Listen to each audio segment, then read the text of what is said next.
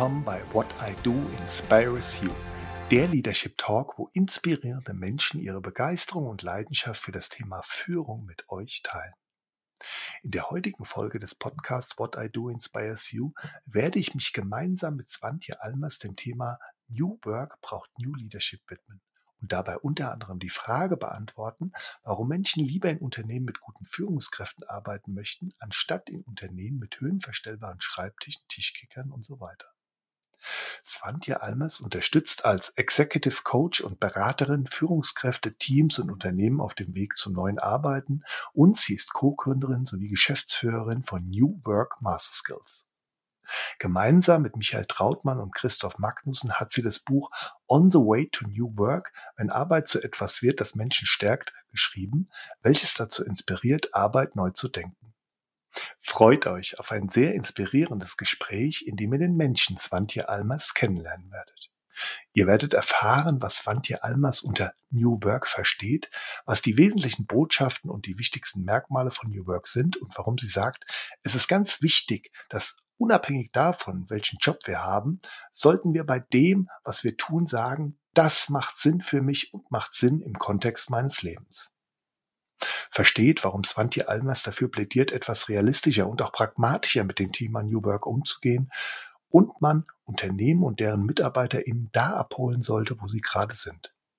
Dabei geht es ihr darum, in kleinen pragmatischen Schritten zu Erfolg zu kommen und dabei die Menschen mitzunehmen und ihnen auch die Möglichkeit zum Lernen zu geben. Hört rein und erfahrt, warum Führung für das Thema New Work sehr wichtig ist und hier gutes Leadership der Schlüssel zum Erfolg ist und versteht, warum Menschen lieber in Unternehmen mit guten Führungskräften arbeiten möchten, anstatt in Unternehmen, welche offiziell die New Work Kriterien erfüllen. Lernt, warum für Svante Almers die Intention eines zeitgemäßen Führungsverständnisses ist, Menschen abzuholen und sie weiterzubringen und sie sagt, Menschen merken, ob es jemand ernst mit ihnen meint. Lasst euch anstecken von der Leidenschaft von Svante Almers für das Thema New Work und versteht die Hintergründe ihrer Aussage, New Work ist viel mehr als eine reine Employer Branding Maßnahme. Ich wünsche mir mehr ernsthafte Beschäftigung damit und man sollte nicht einfach nur den schnellsten Weg nehmen. Es reicht halt nicht, nur die Regenbogenflagge vor die Firmenzentrale zu hängen und Diversität und Toleranz im Unternehmen nicht zu leben. Bei What I Do Inspires You bekommt ihr praxisnahe Tipps und Tricks, lernt diese sofort Schritt für Schritt als Führungskraft umzusetzen und so mit Freude und Begeisterung ein moderner Leader zu werden. Hört also rein, genießt die wertvollen Impulse, erfahrt, was gute Führung ausmacht und wie großartig es sich anfühlt, diese zu leben. Lasst euch inspirieren und euch ein Lächeln ins Gesicht zaubern.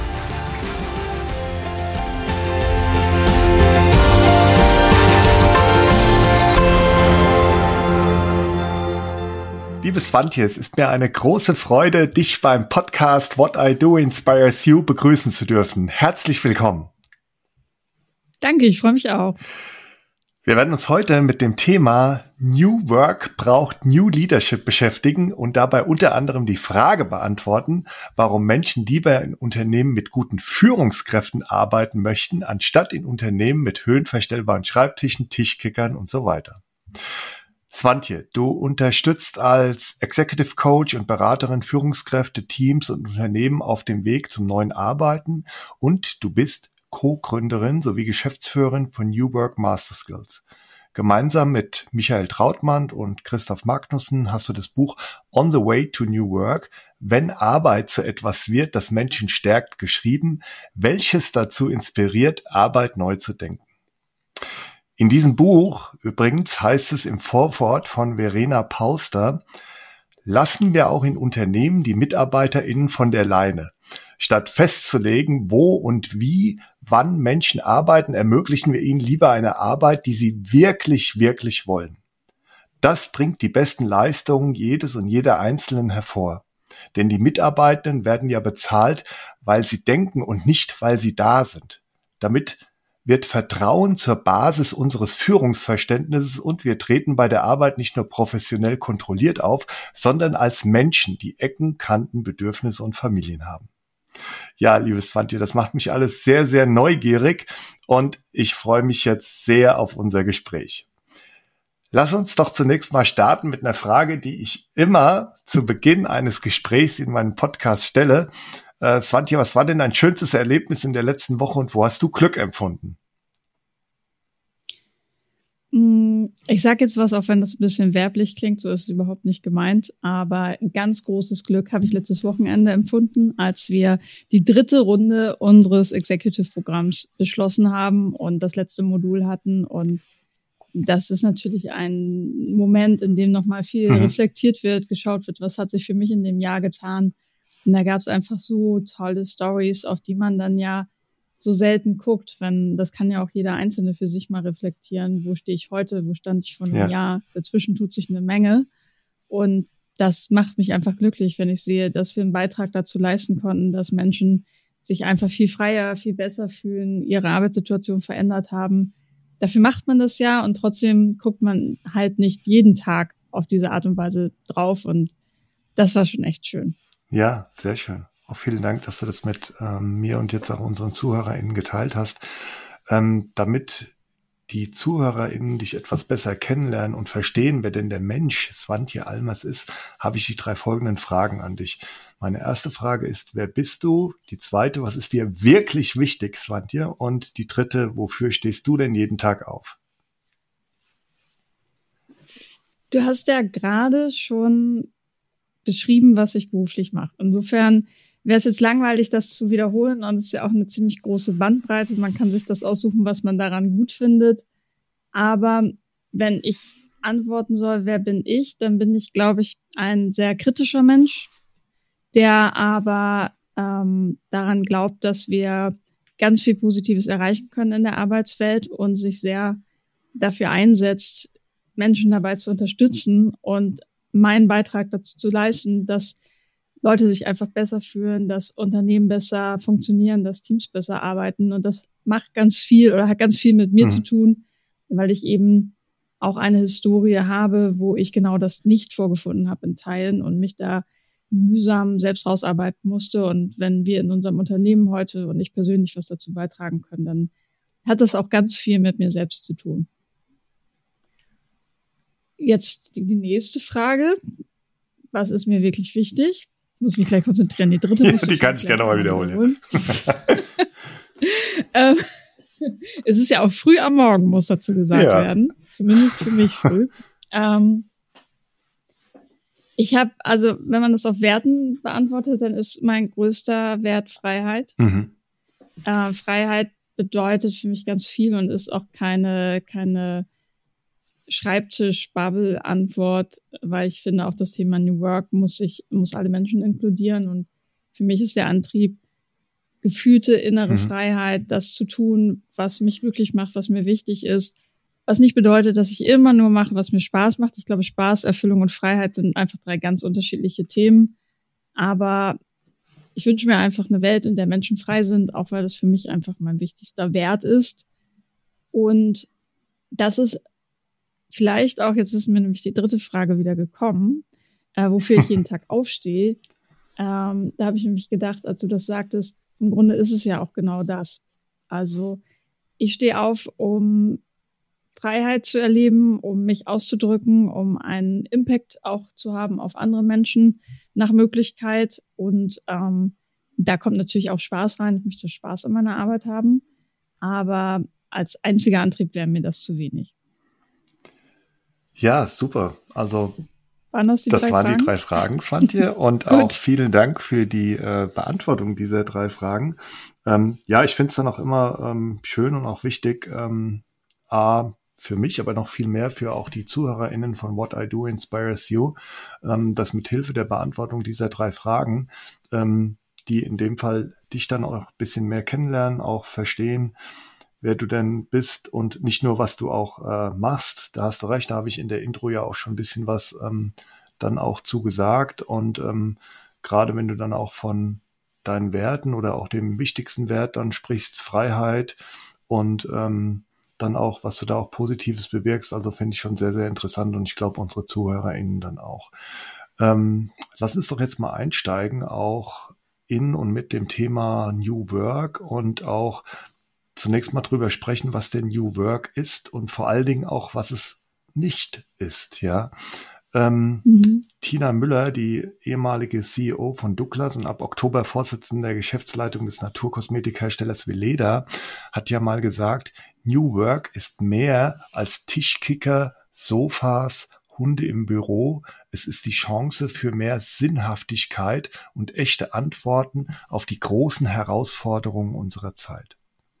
Und der Titel des Buchs, welches du gemeinsam mit Michael Trautmann und Christoph Magnussen geschrieben hast, ist ja New Work, wenn Arbeit zu etwas wird, was Menschen stärkt. Was ist denn deiner Meinung nach die wesentliche Botschaft von New Work und was sind denn die drei wichtigsten Inhalte, damit Arbeit zu etwas werden soll, was die Menschen stärkt? Mm, ich, für mich steckt da ganz viel Sinnhaftigkeit hm. drin, dass das, was wir machen, einen Sinn hat und da möchte ich es, habe ich auch schon gesagt, dass mir es ein Anliegen ist, auch aus dieser WissensarbeiterInnen-Bubble entfernen und sagen, ähm, unabhängig davon, welchen Job wir haben, sollten wir das Gefühl haben, und ich glaube auch, dass es drin ist, dass man sagt, okay, das, was ich tue, macht Sinn für mich, macht Sinn im Kontext meines Lebens. Natürlich haben Menschen unterschiedlich großen Impact, aber darum geht's gar nicht. Ich habe auch mal in einer ähm, während meiner Zeit an der Uni äh, Studentinnen-Jobs gehabt, wo ich einfach dachte, das, was ich mache, macht einfach total mhm. viel Sinn, auch wenn ich da nur einen ganz kleinen Beitrag geleistet habe. Aber für mich hat das Sinn gemacht und das finde ich wichtig. Und so wie du gesagt hast, ähm, haben wir es ja auch direkt zum Untertitel unseres Buches gemacht. Es soll Menschen stärken statt schwächen. Und wir beobachten ja ganz oft, dass Menschen sich so fünf Tage durchschleppen, mhm. vielleicht demnächst auch nur noch vier und dann drei Tage brauchen, sich zu erholen. Und das war auch ganz oft mein Lifestyle, auch wenn ich coole Jobs hatte. Aber ich habe halt am Wochenende es kaum geschafft, den Jogginganzug auszuziehen und habe ähm, alle Verabredungen abgesagt und das okay, nee, ich brauche jetzt irgendwie hier meine Ruhe. Ich muss jetzt wieder einmal Kraft tanken, um dann für die nächste Woche fit zu sein. Und dann äh, kenne ich auch Zeiten, wo ich dann die Wochen gezählt habe, weil ich länger Kraft tanken kann. Andere nennen das auch Urlaub und daraufhin gearbeitet habe. Das finde ich schade und ich finde es auch schwierig, weil ich glaube, dass es anders geht. Das heißt nicht, dass man immer nur gut drauf ist, aber im Grunde sollte uns Arbeit mehr Energie geben, als sie uns nimmt. Und ich glaube auch, dass das an vielen Stellen möglich ist, wenn man mal davon absieht, klar ist man oft auch mal körperlich erschöpft, aber so mental, dass man rausgeht und sagt, das war jetzt echt ein guter Tag, das wünsche ich mir. Und das wird oft vergessen beim Thema New Work, es sollte auch einen positiven gesellschaftlichen mhm. Impact haben. Den hat es natürlich mittelbar sowieso, wenn Menschen mehr Sinnhaftigkeit verspüren, weniger frustriert sind, mehr Energie bringen, auch mehr wieder in, zurückgeben können an die Gesellschaft. Aber das Konzept haben wir ja nicht erfunden, sondern kommt von Friedhof Richtig. Bergmann, mhm. schon, der das schon Ende der oder in den 1980er Jahren entwickelt hat, also Ende letzten Jahrtausends. Und da ist ja schon die Idee zu sagen, naja, wir verbringen so viel Zeit auf der Arbeit und ähm, wie können wir dafür sorgen, dass das, was Unternehmungen tun und was Menschen tun, ähm, positiv einzahlt auf das Klima. Das hat er damals schon benannt, was ich ziemlich beschämend finde, dass wir 45 Jahre später eigentlich nur geschafft haben, das Thema weiter zuzuspitzen, aber eben auch auf ähm, Themen wie Bildung, wie Gleichberechtigung, die immer größer werdende Schere zwischen Arm und Reich zu schließen und da kann Arbeit, wenn man es weiter denkt, einfach auch ein ganz großer Schlüssel sein. Und was ich jetzt aber auch rausgehört habe, ähm, aus dem, was du gesagt hast, also zum einen fand ich es am Anfang nochmal interessant, dass du ähm, auch anhand deines eigenen Beispiels, dir dann gesagt, diese Unterscheidung nochmal getroffen hast, ähm, Sinnhaftigkeit, also macht das, was ich tue, Sinn, ähm, versus Impact, ja, ähm, weil ähm, na natürlich ist es so, also viele sagen dann, ja, ich muss hier oder möchte dann gerne auch meinen Fußabdruck hinterlassen und wenn wenn ähm, Arbeit für mich Sinn machen soll, dann soll das auch einen Impact haben, ja, und ich selbst auch übrigens als Führungskraft versuche auch immer diesen Beitrag meiner MitarbeiterInnen so ein bisschen gemeinsam mit denen herauszuarbeiten, was vielleicht auch noch sinnverstärkend ist. Aber dass du auch sagst, naja, es ist manchmal so dieses, ich nenne es jetzt einfach mal so, so klein, klein, also dieses, dieses persönliche Sinnempfinden an der Arbeit, was dann auch äh, mitentscheidend ist, oder? Ja, und ich gucke jetzt gerade so, habe über das Thema Impact hm. nachgedacht, während du gesprochen hast. Und ich glaube, dass es manchmal eine Verzerrung gibt, weil vielleicht auch durch soziale Medien getriggert, man oft denkt, der Impact muss irgendwas ganz Großes sein und muss gleich ganz viele Menschen bewegen. Und da habe ich an den ersten Tag in einem Job von mir gedacht, das war mein Studentinnenjob, da hat eine heutige Freundin zu mir gesagt, hey, willkommen im Team, schön, dass du da bist und hat das so richtig ernst gemeint. Das hat für mich einen unfassbaren Impact gehabt. Und ich glaube, dass es schon wichtig ist, dass wir Impact haben im Großen, ähm, wenn wir die Chance dazu bekommen. Aber man darf eben nicht unterschätzen, wie stark auch eine einzelne Handlung von uns wirkt. Wir hatten auch, das war sehr berührend, am Samstag den Dominik Bloh bei uns, der hat das Bundesverdienstkreuz hm. bekommen für seine Arbeit. Er hat ja lange auf der Straße gelebt, ein Buch darüber geschrieben, unterschiedliche ähm, Unternehmen gegründet, die eben Menschen ohne Wohnung unterstützen. Und er hat auch erzählt, so das war manchmal in der Zeit auf der Straße, dass einfach ein Mensch ihn angelächelt hat und sich nicht weggedreht hat und nicht gesagt hat, so ja, nee, ich habe kein Kleingeld.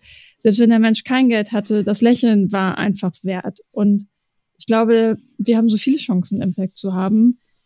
Natürlich brauchen wir dafür auch eine gewisse eigenes Wellbeing mhm. und eine gewisse eigene Aufgeräumtheit, aber man darf nicht unterschätzen, was jeder Einzelne von uns machen kann. Also man darf es A nicht unterschätzen, was jeder Einzelne von uns machen kann und B, auch ähm, wenn, wenn das so ist, auch wie du sagst, und da bin ich absolut bei dir, dann nimmt es auch hier und da so ein bisschen den, den Druck, ja, immer diesen richtig großen mhm. Impact dann auch äh, leisten zu müssen, weil es, wie du auch eben an ein paar Beispielen oder zwei Beispielen wieder gesagt hast, es sind manchmal auch so wirklich diese, diese kleinen Dinge.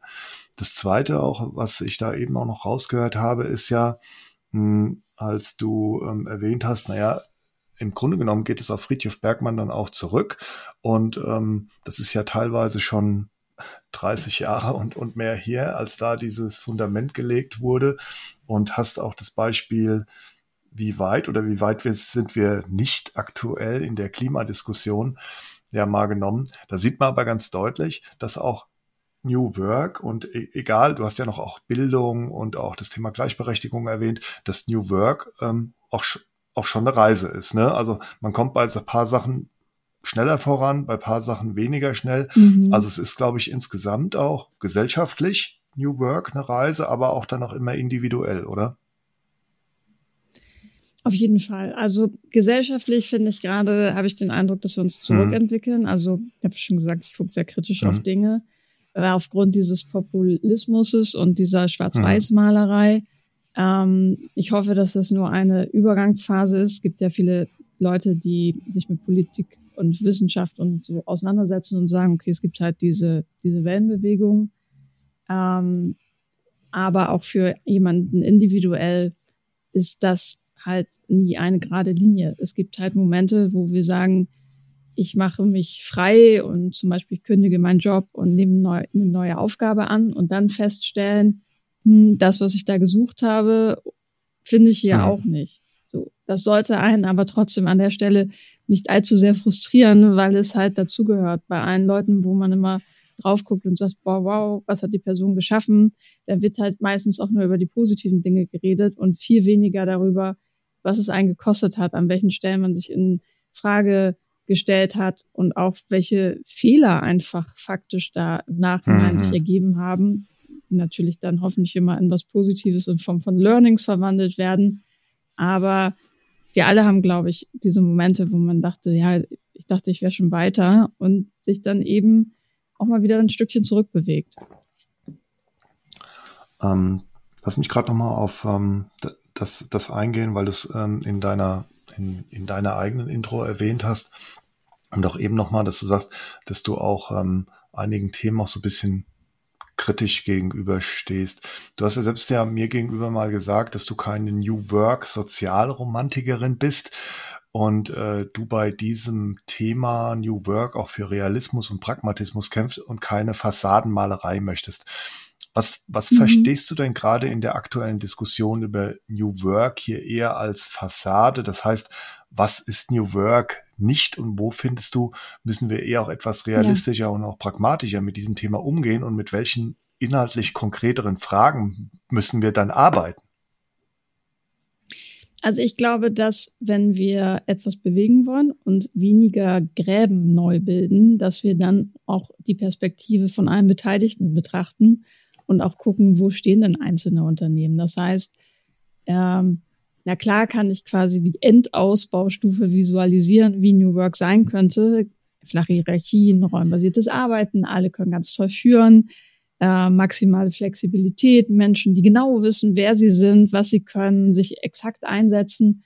Und das ist auch ein schönes Bild, wo auch ich sage, wenn man das erreichen kann in bestimmten Momenten, ist das ganz viel wert. Aber es ist schwierig, mit dem Bild zu einem Unternehmen zu kommen, die vielleicht erst auf zehn hm. Prozent sind. Und ich glaube, dass es dann eher kontraproduktiv ist, weil man an der Stelle halt frustriert. Und ich finde es viel wichtiger zu sagen, okay, ihr steht da und was sind jetzt die ersten Dinge, die euch als Unternehmen weiterbringen. Mhm. Da gibt es natürlich keine Blaupause, sondern da würde ich immer gucken, wo ist vielleicht auch der größte Schmerz in dem Moment und dass man Menschen eben die Möglichkeit gibt zu lernen. Und ein Thema, das zum Beispiel in der Realität ganz oft vorkommt, ist Eigenverantwortung und äh, flache mhm. Hierarchien. Mhm. Und wenn Menschen aber 20, 30 Jahre in einem anderen Umfeld gearbeitet haben und man ihnen gewisse Dinge nicht beigebracht hat oder wenn man es jetzt negativ formulieren will, aberzogen hat, wobei das immer so nach einer gewissen Motivation dahinter klingt, aber man macht es natürlich manchmal auch einfach durch das Faktische. Und ich jetzt sage, so Leute, wir machen das jetzt hier ab morgen anders und jeder trifft hier Entscheidungen. Ihr seid ja, ihr könnt das ja alle, ihr könnt das ja auch privat, also zieht das jetzt auch mal hm. beruflich hm. durch dann verunsichere ich Menschen. Wir dürfen ja auch nicht vergessen, jede Art von Veränderung kostet Resilienz. Das heißt, wie viel kann ich den Leuten mhm. zumuten? Und das ist vielleicht der erste Step, um Menschen da weiterzubringen. Und deshalb setze ich mich da ein dafür, dass man in kleinen Schritten schaut, wie kommt man weiter. Und dann natürlich auch nicht aufhört und nicht einfach nur so einen kleinen Schritt macht und sagt, das war jetzt New Work. Aber dass man eben nicht unrealistisch arbeitet, weil dafür bin ich einfach zu lange Beraterin. Wenn man unrealistisch arbeitet, frustriert man am Ende nur alle und dafür ist mir das Anliegen hm. zu wichtig. Und du hattest ja auch das Thema Fassadenmalerei ja. angesprochen. Das geht mir insbesondere darum, wenn ich das Gefühl habe, New Work ist eine reine Employer-Branding-Maßnahme. Mhm. Also, dass es, dass die Leute aus dem Staunen nicht mehr rauskommen, wenn sie sehen, wie ihr eigenes Unternehmen nach außen auftritt, weil sie genau wissen, wie es im Innen gelebt wird was ich ähm, in vielerlei Hinsicht schwierig finde, weil das ja auch keine erfolgsversprechende Strategie ist. Aber das Thema darf halt nicht als Employer Branding Maßnahme in einem Unternehmen landen. Ich meine, das Gleiche haben wir ja beim Thema Diversität. Wenn ich nur nach außen super divers rüberkommen möchte, um Talente anzuziehen, aber nach innen nicht mal die Möglichkeit habe, Menschen mit Behinderungen in meinem Unternehmen arbeiten zu lassen oder ihnen fully remote Arbeitsplätze anzubieten, weil sie nun mal nicht zur Arbeit kommen können. Das heißt, systematisch Menschen ausschließe, dann finde ich das einfach mhm. falsch. So und es, es ähm, ist auch schlecht für die Mission, die hinter New Work steht, die hinter Diversität steht. Und ich wünsche mir da einfach mehr ernsthafte Beschäftigung damit und vielleicht ist es dann nicht so fancy, aber wenn man an das Potenzial glaubt, dann muss man sich damit ernsthaft beschäftigen. Absolut. Und viele, viele suchen die Abkürzung. Das nervt mich mhm. manchmal.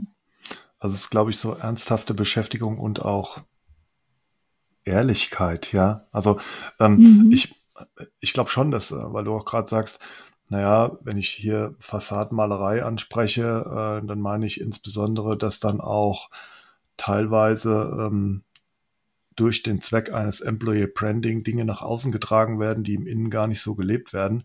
Da kann ich mir natürlich vorstellen, dass das vielleicht im ersten Schritt äh, dann auch BewerberInnen dann auch anlockt, aber dann im Sinne von, wie nachhaltig ist sowas, das nicht nachhaltig ist, ja, weil dann relativ schnell äh, man da enttarnt oder auch ähm, ent, entlarvt wird. Also da, mhm. da sind Gott sei Dank, finde ich auch, die, ähm, also da lebe ich auch in, äh, in meinem Unternehmen, die ähm, BewerberInnen und letztendlich wenn sie denn da sind, auch so, so kritisch, ja, dass sie solche Dinge, glaube ich, relativ ähm, schnell dann auch sehen, wenn äh, dann Dinge nach außen kommuniziert werden, die nach innen dann ähm, gar nicht so gelebt werden.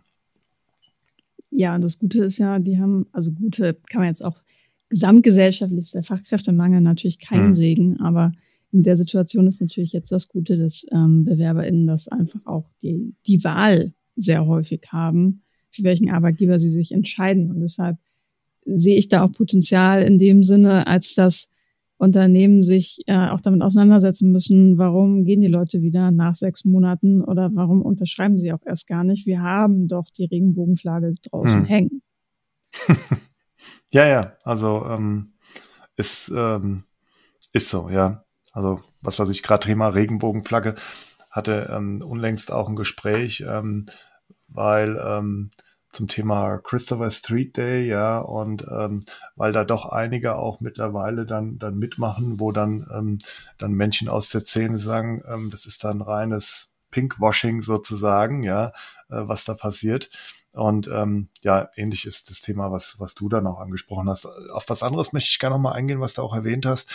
Ähm, und zwar ähm, dieses Thema, dass die Unternehmen natürlich unterschiedlich äh, weit sind. Ja, ich hatte ähm, ist jetzt schon einige Podcast-Folgen her mit dem äh, Markus Ebner ähm, damals über Positive Leadership gesprochen und er hat dann gesagt, ähm, Führung ist immer kontextbezogen, ja, und ich glaube, so ist es auch bei New mhm. Work, ja, also du findest immer unterschiedliche Situationen und Kontexte vor und ähm, musst dann einfach ähm, schauen, was geht. Und da bin ich auch vollkommen bei dir, wenn du sagst, da sind diese, ist der Weg dieser kleinen Schritte dann auch entscheidend und man muss dann auch wirklich immer schauen, doch das hast du ja auch gesagt, was kann ich denn äh, den Menschen dann in den Unternehmen jeweils äh, zumuten? Und da macht es keinen Sinn, wenn ich nur zehn Prozent vorfinde, sofort aufs Gaspedal zu treten, äh, um dann auf die 90 oder gar 100 Prozent kommen zu wollen. Ne?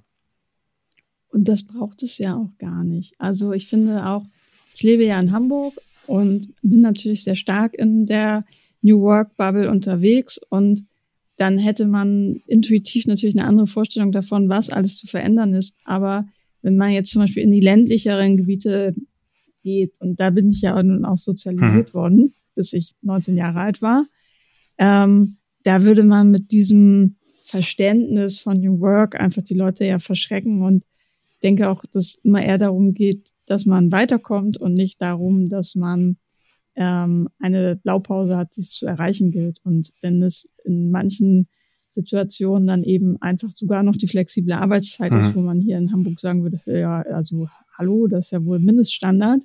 Ähm, es aber woanders nicht gegeben ist und man erstmal anfängt damit zu arbeiten, dann kann es ja für die Leute, ist es ja dann mindestens genauso eine große Veränderung, als wenn ich jetzt hier irgendwo noch an den letzten 20 Prozent basteln.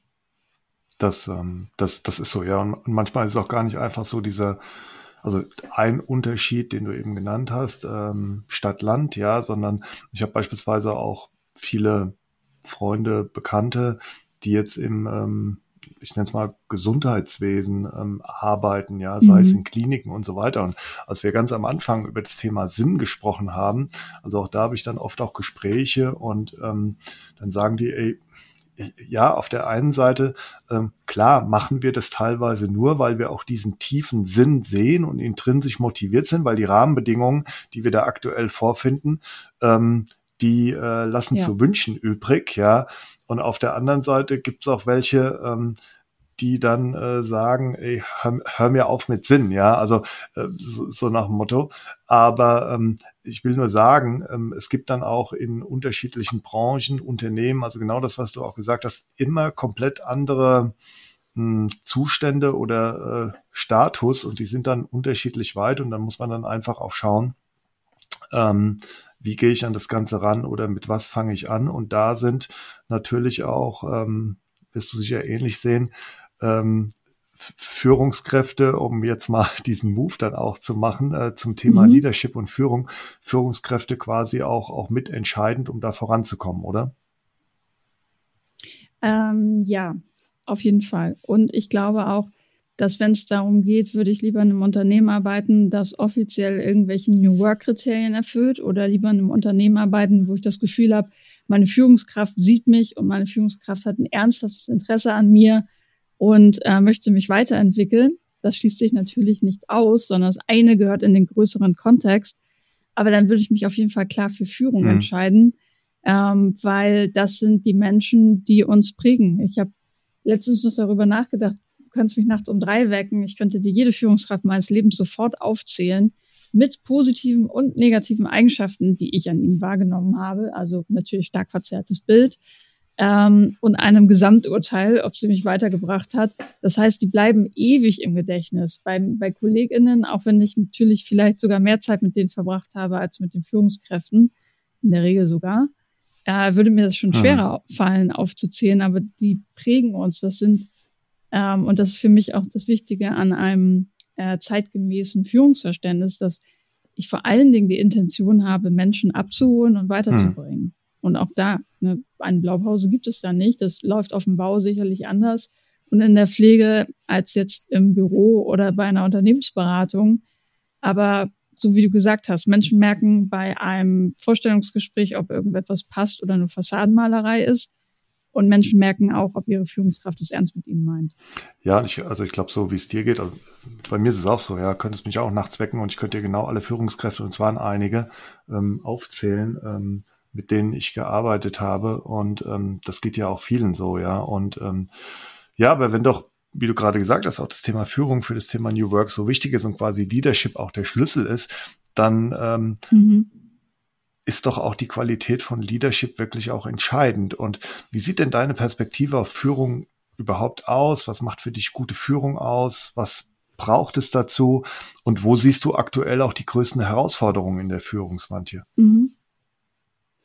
Also einen Punkt habe ich ja schon genannt, das ist für mich der wichtigste, ein ernsthaftes Interesse an mhm. Menschen. Mhm.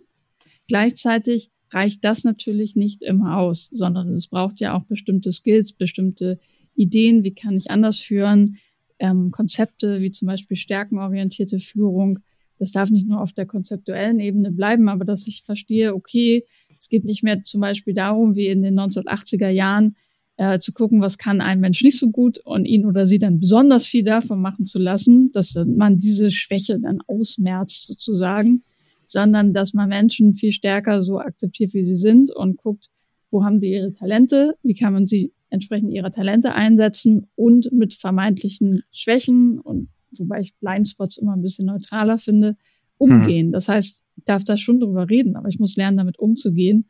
Und das ist jetzt auf der einen Ebene eine kognitive Erkenntnis, aber gleichzeitig braucht es dann natürlich auch eine Anwendung, ähm, Cases, ein Gefühl dafür, wie gehe ich jetzt mit Fall XYZ um, wo ich nicht von Menschen erwarten würde, dass sie nur, weil sie Führungskraft sind und sich für Menschen interessieren, das dann sofort alles können. Mhm. Und deshalb glaube ich, dass Unternehmen gut daran tun, an Führungskräfte zu investieren, ihnen aber auch, und da sind wir bei den Herausforderungen, die du angesprochen hast, den Raum dafür geben, wirklich auch Leute zu führen. Weil wenn ich Menschen frage, die führen, wie viel Zeit habt ihr denn wirklich für das, was ihr unter Personalführung versteht und jetzt mal fachliche Führung an der Stelle mhm. ausgeklammert, also äh, sondern wirklich rein den Entwicklungsaspekt, dann sind die Aussagen in der Regel zwischen 10 und 20 Prozent.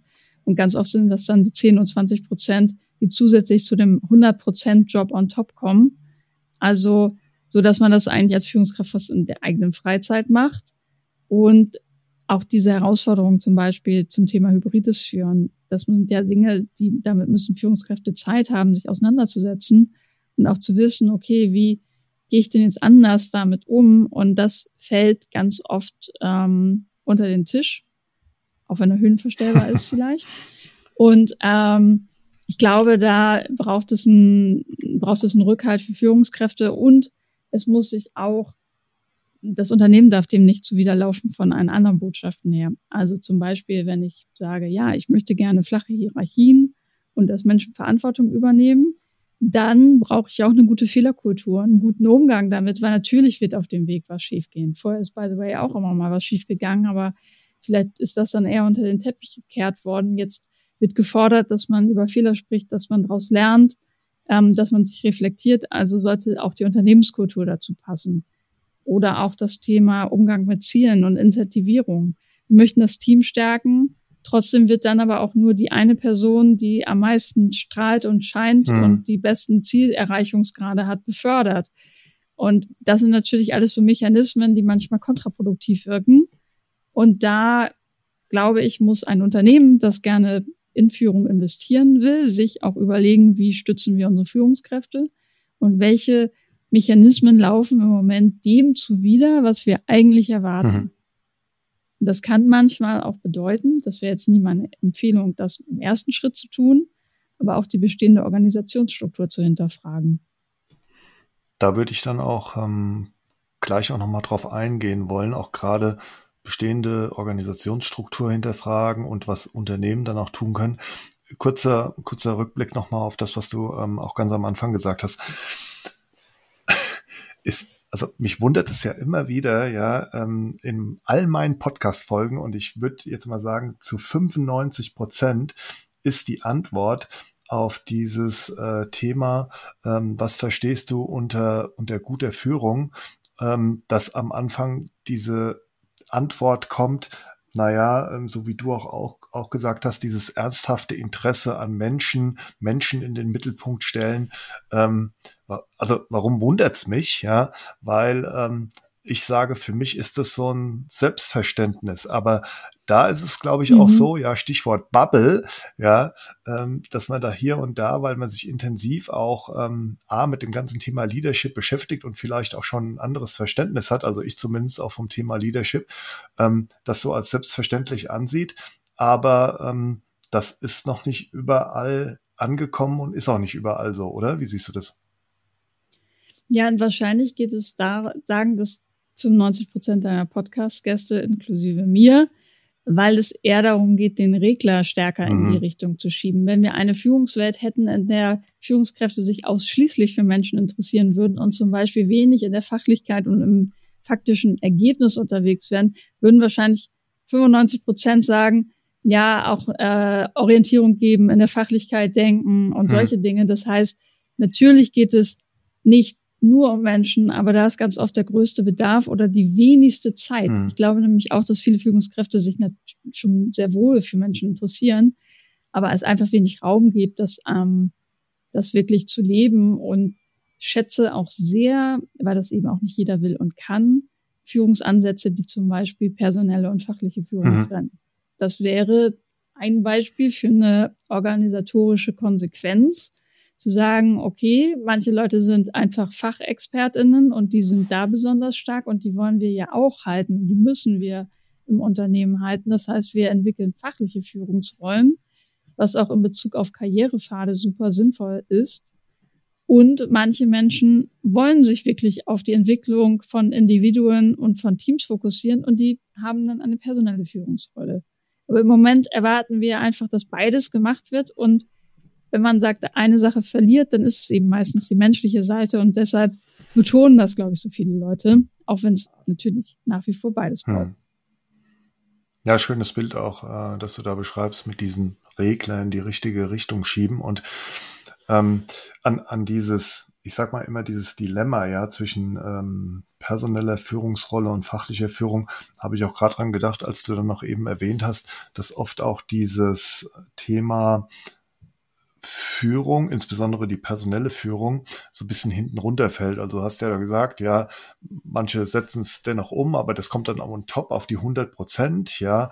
Ähm, und in dem Kontext auch erwähnt, dass es ganz wichtig ist, dass die Unternehmen dann auch letztlich ihren Führungskräften ähm, Raum dafür geben. Also das erlebe ich mhm. Immer wieder, ja, ähm, natürlich auch in Abhängigkeit auch vom, vom Führungslevel, ja, also gerade so mittleres Management finde ich ist immer sehr stark in dieser Sandwich-Position, ja, dass du, mit Sandwich-Position meine ich jetzt nicht äh, so nach Motto Druck von oben, Druck von unten, sondern einfach in dieser, in dieser Position, ich muss mich quasi permanent entscheiden, ähm, gebe ich jetzt mehr ähm, Gas, Aktivität und Engagement in das Thema personelle Führung und alles, was damit verbunden ist, weil es ja sehr komplex und es ist auch sehr ähm, zeitintensiv, ja, sich äh, mit den mhm. individuellen Bedürfnissen seiner MitarbeiterInnen auseinanderzusetzen. Oder ähm, kümmere ich mich mehr um ähm, das Thema fachliche Führung und an dem, woran ich teilweise auch noch so gemessen werde, selbst auch, ähm, was fachliche Erfolge anbelangt. Oder nimmst du das auch wahr? Ja, und ich würde sogar durchaus dein Bild von Druck von oben, Druck von unten trotzdem hm. nehmen, weil ich kann als Führungskraft im mittleren Management natürlich ein total gutes Führungsverständnis haben. Vielleicht war ich auch in einem Führungskräftetraining und weiß, wie wichtig die Zeit ist und die Befähigung. Mhm. Und andererseits, wenn ich dann von oben trotzdem an einer Zahl gemessen werde und entsprechenden Druck bekomme. Und wir haben ja, sind ja auch in einer Situation, wo jetzt auch gesamtwirtschaftlich einfach auch wieder mehr Druck existiert. Wir haben eine Inflation, Aufträge gehen zurück, es gibt Rohstoffmangel, es gibt zu wenig Menschen, die man in den Teams hat. Das heißt, überall klaffen mhm. Lücken auf der Ressourcenseite.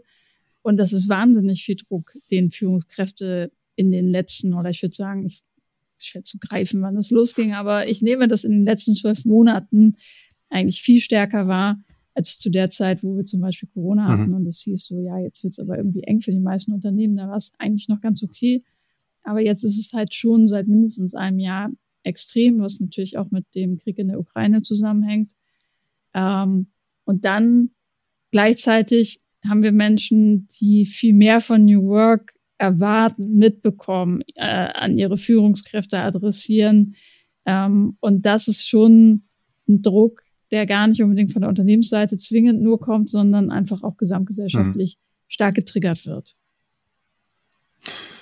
Ja, nehme ich, ähm, nehme nehm ich auch so wahr. Und was dann noch dazu kommt, also Stichwort Druck, dass natürlich auch die, die Welt der, also die, die Welt der Unternehmen oder in den Unternehmen hat sich verändert, auch die der Führungskräfte und natürlich auch die der MitarbeiterInnen, ja. Also ähm, die haben ja auf der einen Seite, wenn sie in Unternehmen arbeiten, wo ähm, aufgrund dieser Situation, die du eben geschildert hast und der Veränderung so ein wirtschaftlicher Druck dann auch besteht, haben die dann teilweise ja auch noch diesen anderen persönlichen, individuellen Druck durch das, was sozusagen sozusagen parallel auch in und auch außerhalb der Arbeitswelt passiert. Ja, also ähm, du hast ja zwei einschneidende ähm, Situationen dann gerade beschrieben. Also der Angriffskrieg Russlands gegen die Ukraine und auf der anderen Seite auch das Thema äh, Covid.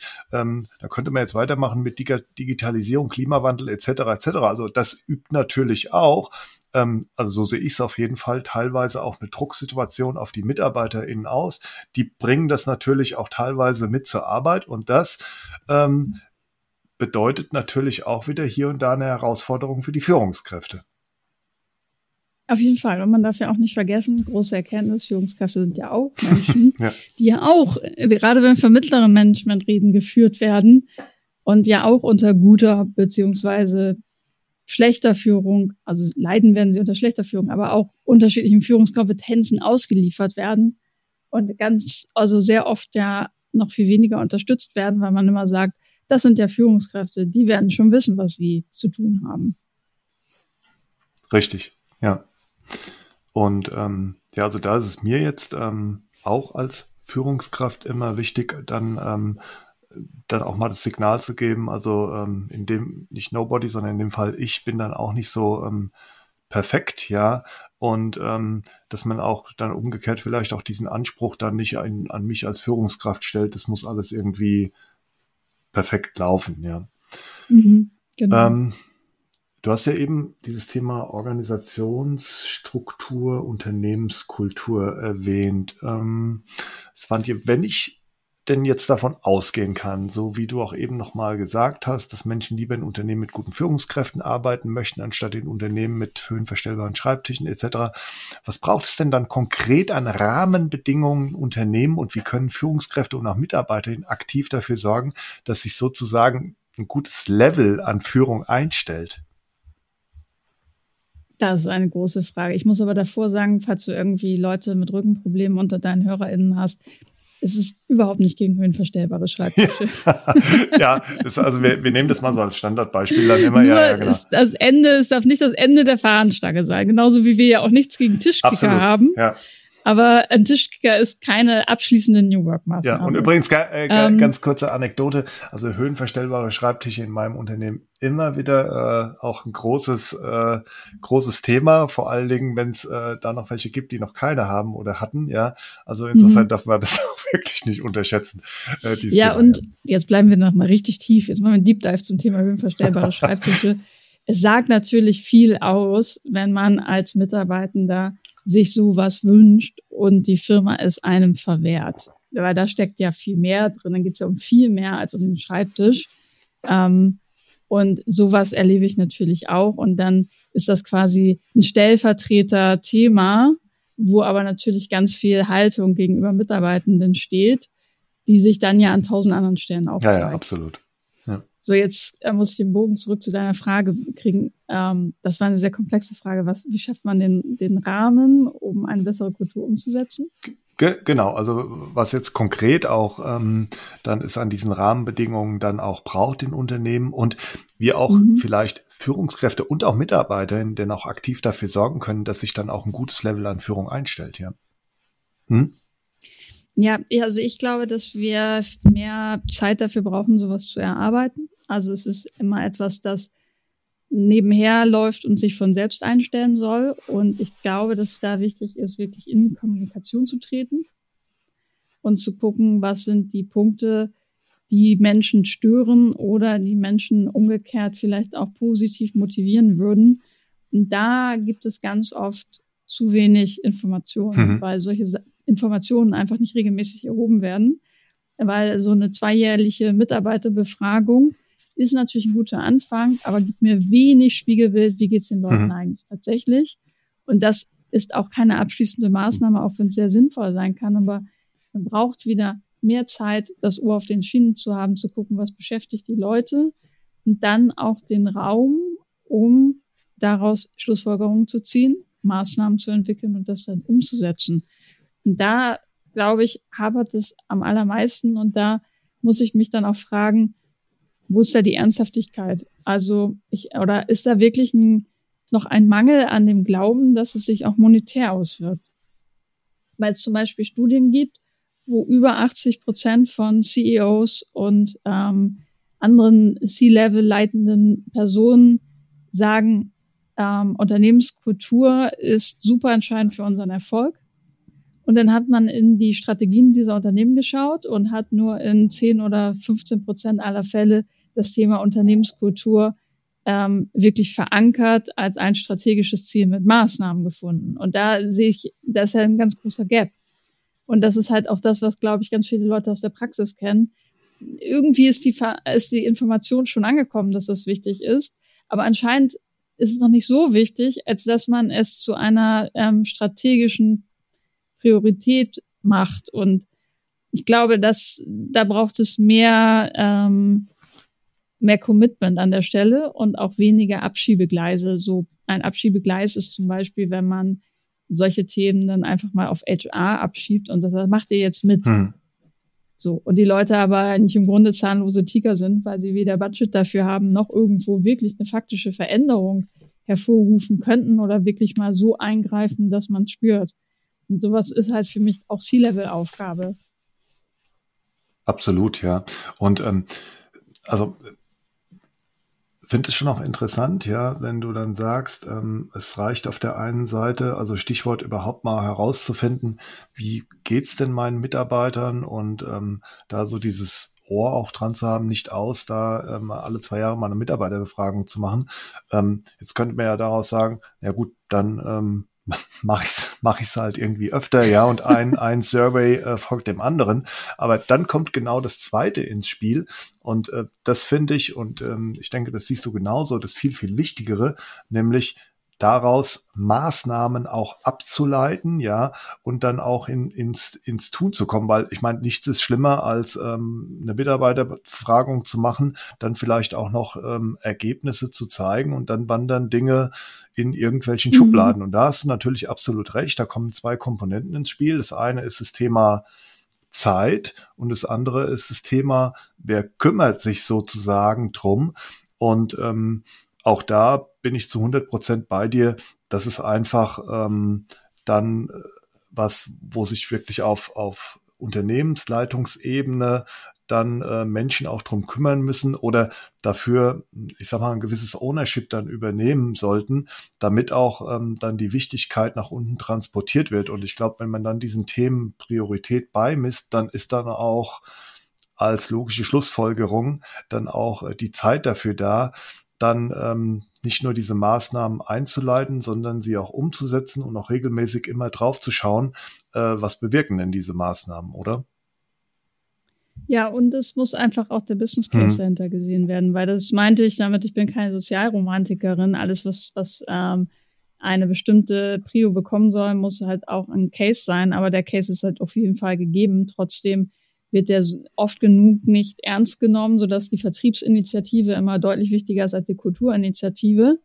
Ähm, und ich denke, dass ähm, das einfach ein ganz wichtiger Faktor ist und es sollte auch am Ende idealerweise an irgendwelchen Boni, Zielen, Zielerreichung, Incentivierungen hängen, die dann meiner Meinung nach auch nochmal einen anderen Drive in die Sache reinbringen, wo investiere ich meine mhm. Zeit, weil wir haben alle knappe Ressourcen. Das ich denke, dass jede Führungskraft, jeder Mensch, der irgendwo arbeitet oder fast jeder, mehr zu tun hat, als er oder sie theoretisch in der zur Verfügung stehenden Zeit erledigen kann. Das heißt, klar orientiere ich mich an Prioritäten und die Prioritäten sind nicht das, was auf der Mitarbeiterversammlung einmal im Jahr gesagt wurde, ja, Kultur ist uns wichtig, sondern es ist das, was einfach faktisch in meinem Vertrag steht, woran ich gemessen werde, wo vielleicht auch mein Gehalt von abhängt.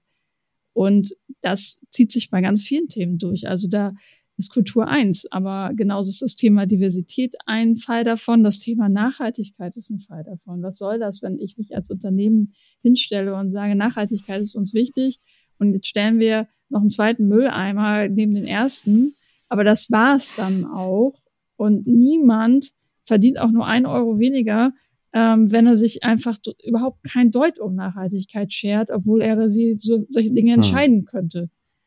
Und das ist halt, ach, ich habe es schon so oft gesagt, das ist wichtig. Punkt. Hm. Und ähm, apropos wichtig, wichtig finde ich, dass du an der Stelle auch nochmal dieses, diese Begrifflichkeit des Business Case dann auch erwähnt hast, ja. Also mhm. das ist, ähm, das ist auch deshalb wichtig, also A, weil das glaube ich auch, wenn man sich näher damit beschäftigt, ja, ähm, was dann ähm, Stichwort Business Case und was dann auch ähm, an Ergebnissen rauskommt, wenn ich denn positiv Leadership praktiziere, wenn ich denn stärkenorientiert führe, wenn ich denn und da hatte ich ja ähm, mit meinem aller, allerersten Podcast-Gast äh, einen Gesprächspartner, der das in seinem eigenen Unternehmen auch live miterleben konnte, wie sich denn ähm, abgeleitete Maßnahmen aus einer Mitarbeiterbefragung dann auch positiv auf seinen eigenen Business Case, nämlich dem Unternehmen Upsalzboom auswirken, äh, mit Bodo Jansen, ja, Stichwort stille Revolution. Mhm dann sollte das eigentlich auch jeden dazu bewegen, dann äh, bestimmte Maßnahmen einzuleiten. Wichtig ist aber an der Stelle auch, glaube ich, dass man das dann auch immer transparent macht. Also Stichwort Sinnhaftigkeit, ja, dass man dann sagt, okay, ähm, Maßnahmen eins, zwei, drei eingeleitet, wir sind dabei und das hat auch dann das und das äh, zur, zur Folge. Ne? Ja, das haben wir zum Beispiel bei einem Kunden von uns miterlebt, die ein Kosmetikhersteller in Hamburg mhm. sind.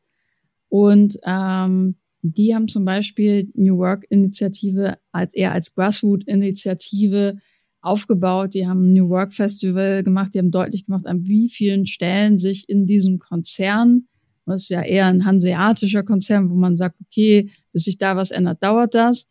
Aber die haben einfach auch mal zusammengetragen, was ist denn schon alles da? Und auch das passiert zu wenig, so dass diese Sachen halt auch gar nicht in die, in die, ähm, ins Bewusstsein der Menschen kommen und Menschen ganz oft auch gar nicht wissen, was gibt es für hm. Angebote im Unternehmen, was passiert hier eigentlich? Oder auch, dass auch selten etwas ist, worauf man stolz ist, weil man es einfach unter ferner Liefen betrachtet und es auch wenig Wertschätzung dafür gibt, wenn man sich für diese Themen einsetzt. Und ich glaube, das ist halt auch etwas, das ich nicht nur der Unternehmensführung und Führungskräften ähm, zuschreiben würde, sondern einfach auch jedem Einzelnen. Da sind wir fast wieder so bei dem Thema unseres Folgenanfangs. Was kann ich auch tun, um für ein besseres Miteinander zu sorgen? Wenngleich ich es wichtig finde, dass die Verantwortung dahin nicht abgeschoben wird alleinig. Hm. Ja, absolut. Ja. Also das, also, das ist ja auch, ähm, weil du, und das hast du ja auch am Anfang erwähnt, und zwar ähm, bei deiner, bei deiner eigenen Vorstellung, Stichwort Wertefreiheit. Ähm, ich, ich glaube auch, dass äh, wenn dann auch ähm, und, und Freiheit ist ja auch, also die Freiheit, bestimmte Dinge zu tun, beispielsweise, ist ja auch eine Komponente meiner Meinung nach von New Work, hat natürlich auf der anderen Seite der Medaille auch das Thema äh, Verantwortung, ja, und auch Eigenverantwortung. Mhm. Und da sind automatisch dann auch ähm, alle mit im Boot. Ja, also da kann natürlich das Unternehmen, wie wir es eben beschrieben haben, einen bestimmten Rahmen vorgeben. Und ähm, selbstverständlich haben dann auch die Führungskräfte ihren Anteil. Aber ganz, ganz wesentlich ist auch, äh, dass die MitarbeiterInnen an so etwas dann auch mitarbeiten, oder? Richtig. Und der Gedanke, der mir dazu noch kommt, sollte eigentlich auch selbstverständlich sein, ist es aber faktisch auch nicht immer, dass natürlich Freiheit und Flexibilität keine Einbahnstraße hm. sind.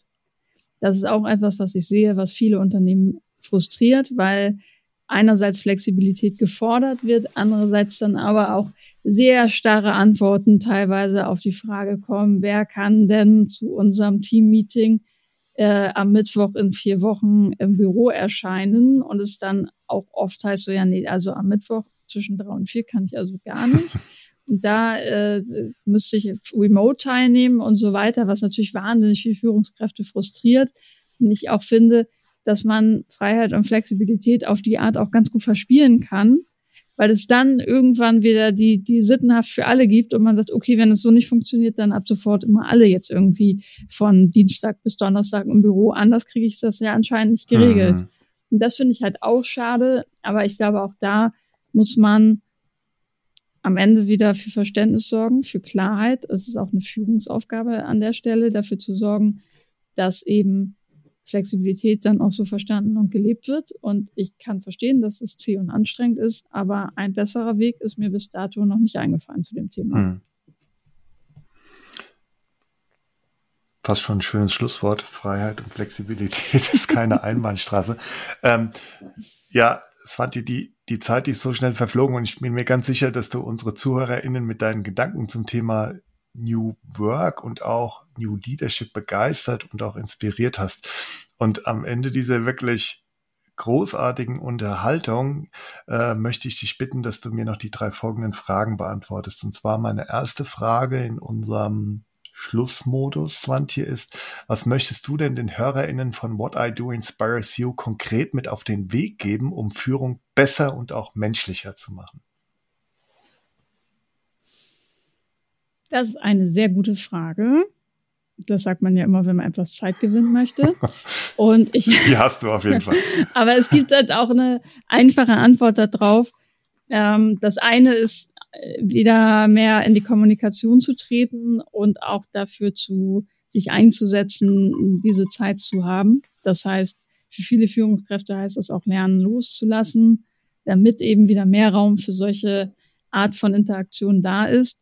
Und das zweite ist so ein, eigentlich ein Widerspruch, weil einerseits finde ich immer wichtig zu sagen, okay, was wäre denn für mich wichtig, wenn ich in der Position der anderen Menschen wäre?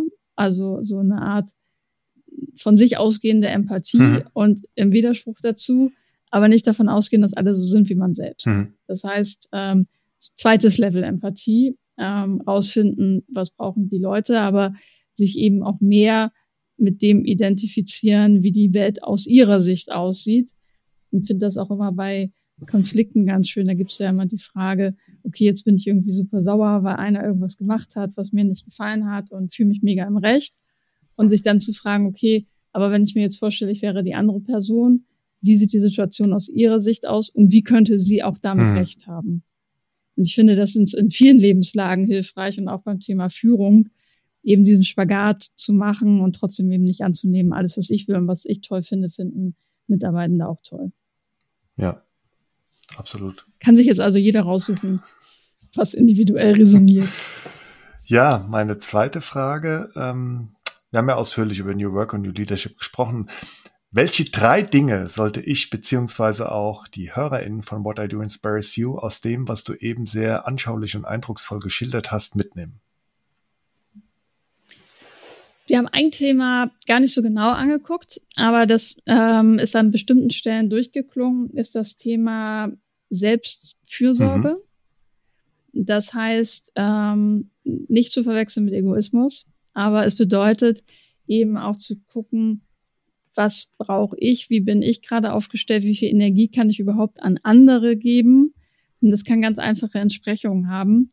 Ähm, das findet man alles im ersten Teil unseres Buches. Ah, nicht alles. Aber für die eigene Resilienz sorgen, sich selbst zu organisieren, die eigenen Stärken besser zu erforschen. Also ich glaube, jeder darf sich mit sich selbst auseinandersetzen, mhm. bevor wir dann äh, losstürmen und versuchen, andere Menschen ähm, glücklich zu machen.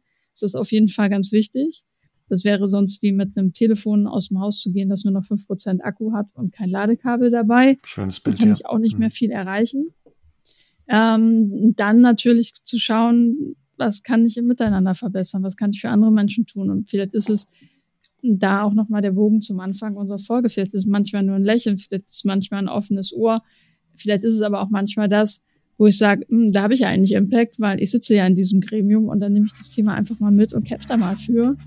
Und ähm, den gesellschaftlichen Aspekt, weil du mich ja nach drei Dingen gefragt mhm. hast, den würde ich auch nicht ähm, unterschätzen. Das heißt, wo kann mein Beitrag sein, die Gesellschaft ein bisschen besser zu machen? Und sei er noch so klein, glaube ich, dass diese Haltung von ich kann sowieso nichts auslösen, ähm, einfach eine, ein totes Ende ist sozusagen. Und ich denke, dass es immer ganz viele Möglichkeiten gibt, etwas Gutes zu tun, indem man zum Beispiel etwas abgibt, wenn man was abgeben kann, oder wenn, indem man sich stärker mit bestimmten Themen auseinandersetzt und dafür eine Stimme entwickelt. Hm.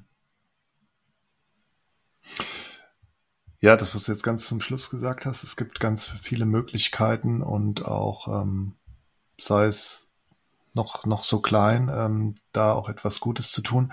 Ähm, das äh, finde ich sehr, sehr mutmachend. Und ähm, wer meinen Podcast äh, regelmäßig hört, der weiß ja, dass ich, äh, und das ist meine dritte Frage aus Swantje in unserem ähm, Schlussmodus, dass ich meine GesprächspartnerInnen am Ende unseres Gesprächs immer um ein sogenanntes Mutmacher-Plädoyer äh, bitte. Und was ist denn dein konkretes Mutmacher-Plädoyer, wie es nicht nur mir, sondern auch unseren HörerInnen gelingen wird, die Zukunft der Arbeit positiv zu gestalten und voller Zuversicht in die Zukunft zu blicken?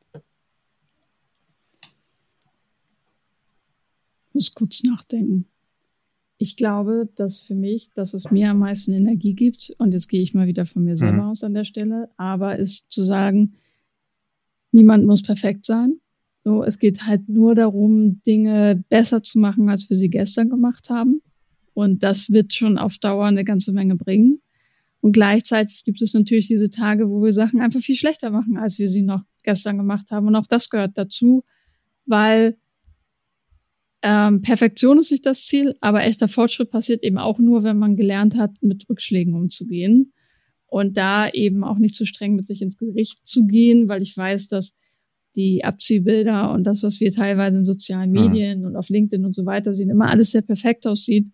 Aber da steht auch ganz viel hinter. Da stehen auch echte Menschen hinter, die sich über Entscheidungen ärgern oder wo nicht alles so läuft. Und das muss jetzt auch nicht in jedem Post betont werden, sondern ich glaube, so viel Realismus sollte jeder mitbringen und ähm, sich da nicht zu stark zu vergleichen, sondern bei sich zu bleiben und auf den eigenen Impact zu gucken.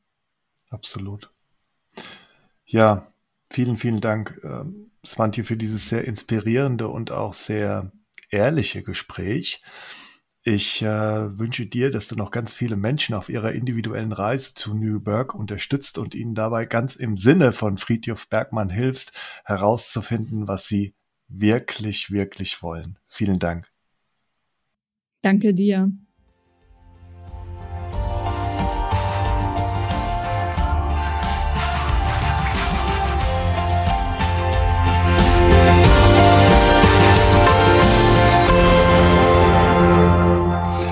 Anfang einer Podcast-Folge stelle ich immer die Frage, wofür stehst du jeden Tag auf? Heute bin ich für genau diese Podcast-Folge aufgestanden, denn im Gespräch mit Svantje habe ich in jedem Moment deutlich spüren können, warum ich bei What I Do Inspires You so gerne mit inspirierenden Menschen zum Thema Leadership spreche. Die Offenheit von Swantje gepaart mit sehr viel Ehrlichkeit, einem sehr wachen und auch fachlich versierten Blick auf die Dinge und auch Swantjes Mutmacherplädoyer am Ende unseres Gesprächs haben mich sehr beeindruckt. Wie am Ende einer jeden Podcast-Folge möchte ich auch diesmal die Höhepunkte des Gesprächs zusammenfassen und euch wie gewohnt gerne noch ein paar hilfreiche Impulse und Fragen mit auf den Weg geben. Erstens, was sind die wesentlichen Botschaften und die wichtigsten Merkmale von New Work? Swantje sagt, dass es ganz wichtig ist, dass unabhängig davon, welchen Job wir haben, sollten wir bei dem, was wir tun, sagen, das macht Sinn für mich und macht Sinn im Kontext meines Lebens. Dabei geht es nicht immer darum, einen großen Impact zu leisten, sondern auch kleine Beiträge können für einen persönlich Sinn machen. Des Weiteren soll die Arbeit gemäß New Work die Menschen stärken und nicht schwächen. Arbeit sollte uns mehr Energie geben, als sie uns nimmt. Last but not least sollte Arbeiten im Sinne von New Work auch einen positiven gesellschaftlichen Impact haben. New Work ist sowohl gesellschaftlich als auch individuell eine Reise. Also keine gerade Linie, sondern es gibt immer mal auch Momente, die zwar wie ein Schritt zurück anmuten, aber wichtiger Bestandteil einer Entwicklung in die richtige Richtung sind. Hinsichtlich der aktuellen Diskussion über New Work plädiert Svantje Almers dafür, etwas realistischer und auch pragmatischer mit diesem Thema umzugehen. Das heißt, ihr geht es darum zu schauen, wo sich denn Menschen und Unternehmen gerade befinden und hier auch die Perspektiven von allen Beteiligten betrachten sollten, wenn wir etwas bewegen möchten. Sicher kann man hier die Endausbaustufe von New Work visualisieren, aber damit zu einem Unternehmen zu gehen, was sich erst bei circa zehn Prozent befindet, kann eher frustrierend und auch demotivierend sein. Hier ist Realismus angesagt und man sollte diese Unternehmen da abholen, wo sie gerade sind. Also erstmal schauen, wo gerade der größte Schmerz ist, um dann mit kleinen pragmatischen Schritten zum Erfolg zu kommen. Dabei ist es wichtig, die Menschen mitzunehmen und ihnen auch die Möglichkeit zum Lernen zu geben. Svanti macht dies am Beispiel der Eigenverantwortung und der flachen Hierarchien deutlich. Svantje Almers ist bei der Verwendung der Begrifflichkeit New Work gegen Fassadenmalerei. Das heißt, für sie ist New Work viel mehr als eine reine Employer Branding Maßnahme und sie wünscht sich mehr ernsthafte Beschäftigung damit und nicht einfach nur den schnellsten Weg zu nehmen. Es reicht halt nicht nur die Regenbogenflagge vor die Firmenzentrale zu hängen und Diversität und Toleranz im Unternehmen nicht zu leben. Was bedeutet für euch New Work? Wo steht ihr beziehungsweise auch euer Unternehmen beim Thema New Work und welche kleinen Schritte geht ihr hier bereits? Wo seht ihr aktuell Fassadenmalerei in der New Work Diskussion und welche Beispiele kennt ihr, wo im Sinne von Walk the Talk authentisch bereits New Work umgesetzt wird? Zweitens. Führung ist für das Thema New Work sehr wichtig.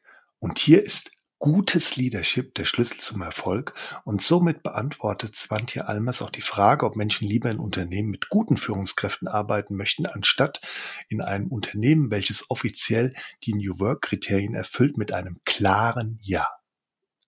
Unternehmen mit Führungskräften, die ihre MitarbeiterInnen sehen, ein ernsthaftes Interesse an ihnen haben und sie weiterentwickeln möchten, sind sehr stark prägend und so kommt es, dass sich wahrscheinlich jeder von uns an seine Führungskräfte erinnert, seines positive oder negative Erlebnisse, die einem da in den Sinn kommen. Ein zeitgemäßes Führungsverständnis ist für Svantje die Intention, Menschen abzuholen und sie weiterzubringen. Auch da gibt es, wie beim Thema New Work, keine Blaupause, sondern es ist immer kontextbezogen. Svantje sagt, Menschen merken, ob es jemand ernst mit ihnen meint. Gute und zeitgemäße Führung bedeutet für Svante Almers neben dem ernsthaften Interesse am Menschen auch bestimmte Skills oder auch Ideen, wie man anders führen kann, zum Beispiel stärkenorientierte Führung. Wichtig ist hier von der rein konzeptionellen Ebene wegzukommen und die Dinge auch praktisch in der Führung umzusetzen. Dabei geht es nicht darum, dass Dinge immer sofort funktionieren müssen. Unternehmen sollten in Führungskräfte investieren und ihnen auch den Raum und auch die Zeit für Führung geben. Führungskräfte sind oft in einer Sandwich-Position und Druck von oben und unten ausgesetzt. Neben der Herausforderung, die fachliche und die Personalführung unter einen Hut zu bringen, kommen oft noch zusätzliche Themen dazu, welche die Komplexität und auch den Anspruch an Führung erhöhen. Auch Führungskräfte sind Menschen und hier ist es beim Führen von Führungskräften angesagt, den Druck rauszunehmen und auch Signale zu geben, dass nicht immer alles perfekt sein muss und man eine Kultur etabliert, wo auch mal Dinge ausprobiert werden dürfen und auch Fehler erlaubt sind. An welche Führungskräfte erinnert ihr euch und warum sind diese prägend für euch? Was ist euer Verständnis einer zeitgemäßen Führung? Wie erlebt ihr die Sandwich-Position von Führungskräften und welche Lösungen schlagt ihr vor, um hier den Druck von Führungskräften zu nehmen? Drittens. Wenn ich also davon ausgehen kann, dass Menschen lieber in Unternehmen mit guten Führungskräften arbeiten möchten, anstatt in Unternehmen mit höhenverstellbaren Schreibtischen, Tischkickern und so weiter, was braucht es denn dann konkret an Rahmenbedingungen Unternehmen und wie können Führungskräfte und MitarbeiterInnen aktiv dafür sorgen, dass sich sozusagen ein gutes Level an Führung einstellt? Laut Swantje sind hier die Faktoren Zeit und auch Kommunikation sehr wichtig. Man sollte zunächst herausfinden, wie es den Menschen tatsächlich im Unternehmen geht. Was stört sie? Was würden sie es wünschen? Und auch was läuft richtig gut und was motiviert sie? Swantje sagt, man braucht mehr Zeit, um das Ohr auf den Schienen zu haben, zu gucken, was die Leute beschäftigt und auch den Raum, um daraus die richtigen Schlussfolgerungen zu ziehen, um dann auch Maßnahmen zu entwickeln und Dinge umzusetzen. Gerade bei der Umsetzung mangelt es laut Swantje sehr oft an der Ernsthaftigkeit und mir wird oft auch nicht erkannt, dass gerade auch die Umsetzung von Maßnahmen auf Basis der Rückmeldung der Menschen in den Unternehmen positive monetäre Effekte haben. Swantje sagt, dass es hier mehr Commitment und weniger Abschiebegleise braucht, um es in den Unternehmen zu einer strategischen Priorität zu machen. Das vor allen Dingen vor dem Hintergrund, weil sich hinter diesen Maßnahmen auch in der Regel ein positiver Business Case verbirgt. Wie können eurer Meinung nach Führungskräfte und auch MitarbeiterInnen aktiv dafür sorgen, dass sich sozusagen ein gutes Level an Führung einstellt? Wie findet ihr heraus, wie es euren MitarbeiterInnen geht, was sie brauchen, was sie sich wünschen und was sie motiviert? Durch welche Maßnahmen gelingt es euch ganz konkret bei dem Thema New Work in die Umsetzung zu kommen? Abonniert den Podcast und folgt What I Do Inspires You auf LinkedIn, Instagram und Facebook. Dort teile ich regelmäßig interessante News zum Thema Leadership und ihr bekommt auch immer wieder eine Rückmeldung auf eure Fragen rund um das Thema Führung und auch zum Podcast. Teilt den Podcast in eurem Netzwerk und werdet Teil einer inspirierenden Leadership Community.